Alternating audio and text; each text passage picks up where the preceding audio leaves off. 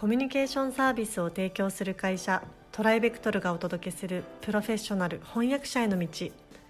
このポッドキャストでは将来翻訳者になりたいと考えている方々のためにプロの翻訳者になるためには何が必要なのか注目のトピックを交えてお届けします。この番組は企業大学研究開発機関向けの翻訳サービスを提供するトライベクトルが対応言語50カ国以上年間1万件以上の翻訳実績をもとにお届けします。えー皆さんこんにちは。プロフェッショナル翻訳者への道。今回もスタートさせていただきたいと思います、えー富山さんよろしくお願いします。よろしくお願いします。はい、えートライアルについてもうずっと何回ですかね。もうだいぶお話しいただいてますけれども、えーいよいよまあトライアルをですね受ける際のポイントについてですねちょっと教えていただけたらなと思います、まあ、実際あのどんな部分に注意するかっていうところなんですけどもどこに注意したらいいですかね？えーまず丁寧に訳案を作るということを心がけていただきたいと思います。丁寧にっていう意味はどういう意味なんですかね？はい。あのこれはあの学校の実力テストではないんですね。はい。実力テストとは違うんですよ。うん。なるほど。あの学校の試験の場合はあの、まあ、辞書持ち込みかとかいう試験もありますけど、はい。辞書も参考書も見ないでうんうん問題を解いうんて、うんうん。裸の実力をうんうん。見せるそういう場ですよね。勉強して覚えてきたそう頭の中の。そうです、はい、どれぐらい暗記してるかとか、はいはいはい。だからスペルが思い出せなくてうん電子辞書なんか弾けないわけですよ、はいはい。まあ、弾ける科目もある最近はあるみたいですけど、はいはいはい。その勘違いはやめてほしいと思います。ああそうじゃないんだと。実力テストではありません。おおなるほどなるほど。もうそれを大いに辞書を引いてくださいってことはい。あの翻訳者としての実力テストですからなるほど。この問題がこの要するにあの原稿がお仕事として依頼された時にうん。どの程度のお仕事ができますかってことを見せる場なので、うんうんもう辞書も引くし調査もするし、うん。スペルチェッカーもかけるし、はいはいはい。ありとあらゆる手を使って良い納品物成果物を作って収めるっていうのがトライアルです。なるほど英語力のチェックじゃないんです。なるほどなるほど。おのずと英語力も日本語力も試されるんですけど、はいはい。実力テストではないっていうことをうん。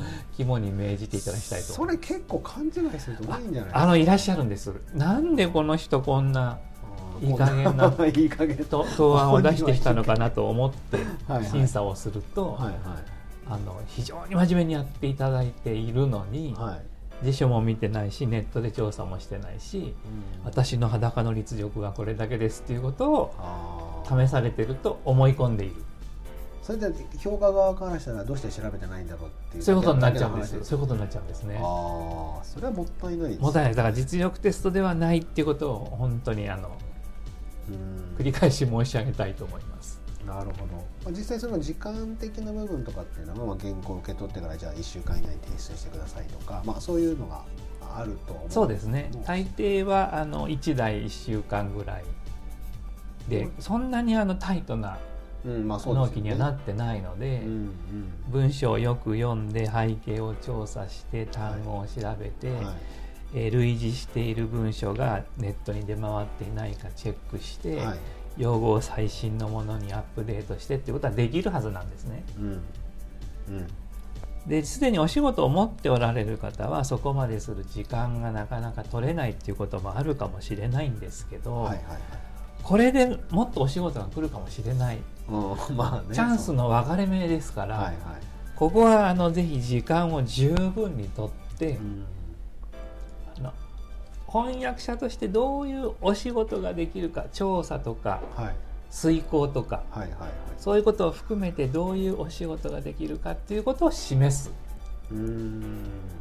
最高のものを時間をかけて作っていいわけなので。ああ逆に言えばね、はい。そうですよね、うん。でちゃんと所要時間書く欄もありますから。はいはいはい。もし1台にね4時間もかけていたら、はいちゃんと4時間って書いてくだされば、はいはいあこれは年入念にやったんだなとああはいはいでもっとこのあの容量の多い仕事の場合はちょっと厳しいのかなっていうことは審査の側で分かりますので、最善を尽くして良い薬感を作っていただくっていうのがトライアルの基本です。うんなるほどやっぱそういう意味で丁寧にそういうことですね。っていうことですね。はいなるほど。まあ、そうするとなんかあの、まあ、中には例えばその薬分だけじゃなくてなんかまあ DTP というかちょっとこう体裁もきれいにしようみたいな方もいらっしゃるじゃないですか。はい。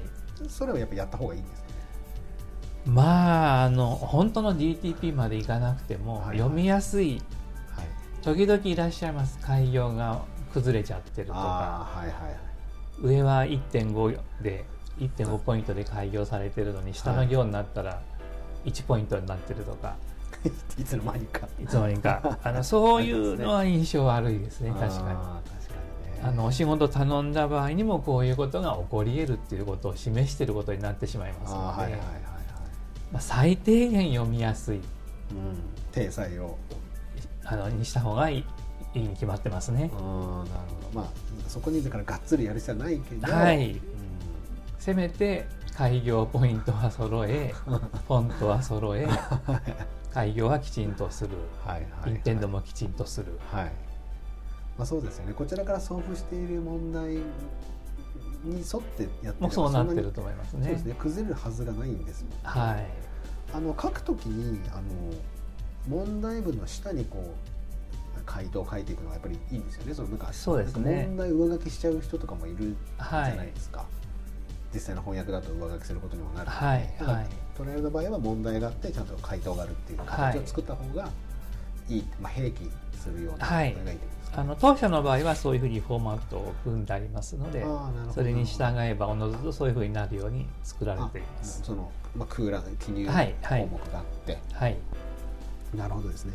じゃあまあその辺はちょっとこう各社さんちょっと違いがあるかもしれないんですけれども、まあ、ある程度できる範囲で体裁整えて、はいえーきっちりと調査して、はい。はい、丁寧に約款を作りましょうと。はい。いうのが、えー一番一番目のポイントということですね。そうですね。はい、ありがとうございます。はい。それでは、えーまあ、次回はですね2つ目のポイントをちょっとお伺いしていきたいと思いますので楽しみになさっていてください。えー、富山さん今回はどうもありがとうございました。ありがとうございました。現在弊社ではアート翻訳者養成講座オンラインを発売中です。この講座ではプロのアート翻訳者になりたい方向けに e ラーニング形式でアート業界全般やアートビジネスアート翻訳のポイントアート翻訳の未来についてなど総合的に学習できる内容になっております。ご興味のある方はトライベクトルアートでご検索ください。今回のポッドキャストはいかがでしたでしょうか？弊社では翻訳者志望の方からのトライアルも受け付けております。弊社ウェブサイト翻訳者募集のページをご覧ください。その他ご質問やお問い合わせはいつでも弊社ウェブサイトからご連絡ください。